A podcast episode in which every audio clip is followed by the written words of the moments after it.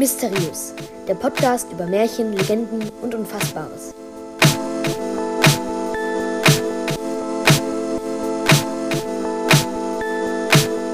Herzlich willkommen bei Mysteriös.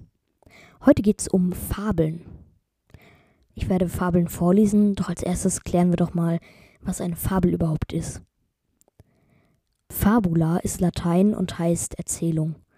Eine Fabel ist eine Geschichte mit einer Moral, also einem Lehrsatz, und enthält meistens personifizierte Tiere, das heißt Tiere mit menschlichen Eigenschaften. Ich lese heute drei Fabeln vor. Als erstes die Krähe und der Wasserkrug von Aesop. Das ist ein griechischer Fabeldichter, der um 600 vor Christus lebte. Einmal im Sommer, die Sonne brannte heiß vom Himmel, flog eine durstige Krähe auf der Suche nach Wasser über das Land. Die Quellen waren versiegt, der Bach war ausgetrocknet. Endlich, als die Krähe schon fast verdurstet war, sah sie einen Wasserkrug, der auf einer Türschwelle stand. Sie flatterte hin, steckte ihren Kopf in den Krug und wollte trinken. Der Krug war aber nur halb voll, und die Krähe mochte ihren Hals noch so lang recken, es nützte nichts.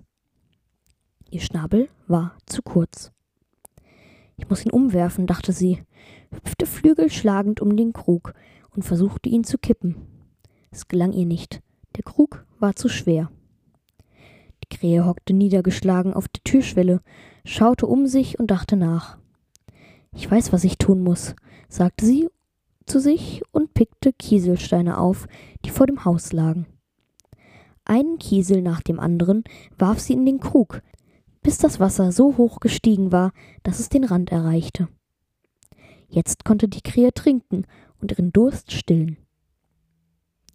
Die Moral Wer sich nicht entmutigen lässt und den Verstand gebraucht, erreicht sein Ziel. Die nächste Fabel ist auch von Aesop und heißt Die zwei Frösche.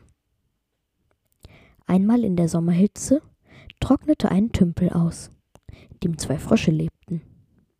Als alles Wasser verdunstet war, verließen sie den Tümpel und wanderten fort. Soweit sie auch gingen, sie fanden keinen Bach, keinen Teich. Schon halb verdurstet kamen sie zu einem Bauernhof und entdeckten in der Speisekammer eine große Schüssel voll mit süßer, fetter Milch. Die Frösche konnten ihr Glück kaum fassen. Sie hüpften in die Schüssel, tranken, ließen es sich schmecken. Als ihr Durst gestillt war und sie herausspringen wollten, fanden sie keinen Halt an der glatten Schüssel und rutschten immer wieder in die Milch zurück.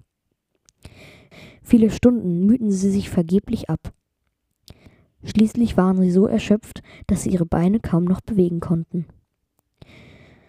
Was hilft es, wenn wir uns plagen? sagte der eine Frosch. Ich geb's auf. Er ließ sich zu Boden sinken und ertrank. Der zweite Frosch wollte nicht aufgeben und kämpfte weiter. Es wurde dunkel, die Nacht kam. Noch immer strampelte der Frosch in der Milchschüssel.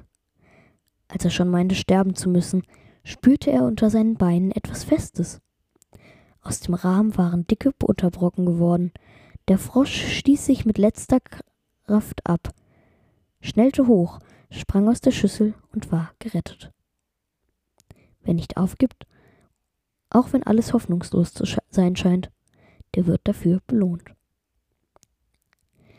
Die letzte Fabel heißt Der Frosch, der groß wie ein Ochse sein wollte und ist von Jeanne de La Fontaine. Einmal hockte ein dicker Frosch, satt und zufrieden, inmitten einer Schar kleiner Frösche im moorigen Sumpfwasser. Die kleinen Frösche hüpften und platschten oder schnappten nach Fliegen und anderem Getier. Wie der Frosch so dasaß und ihnen zuschaute, entdeckte er einen Ochsen, der im Riedgras weidete. Der Ochse war groß und fett und stark. Warum bin ich nicht so groß wie er? sagte der Frosch zu sich, und mit seiner Zufriedenheit war es vorbei. Er konnte den Blick nicht von dem Ochsen abwenden und kränkte sich mehr und mehr, weil er selber kleiner war. Das ist nicht gerecht, sagte er und beschloss, sich aufzublasen, bis er ebenso groß war. Pumpte sich voll mit Luft. Bin ich nun so groß wie der Ochse? rief er den anderen Fröschen zu. Nein, quakten die kleinen Frösche. Der Frosch blähte sich mit aller Kraft auf und meinte, sein Ziel schon erreicht zu haben. Wieder fragte er, bin ich jetzt so groß wie er? Aber nein, das bist du immer noch nicht, quakten die kleinen Frösche. Gleich habe ich es geschafft, dachte der Frosch. Er holte tief Atem und blähte sich auf. Noch mehr und noch mehr. Und zerplatzte, weil er so groß sein wollte wie der Ochse. Vielen Dank fürs Zuhören und bis zum nächsten Mal bei Mysteriös.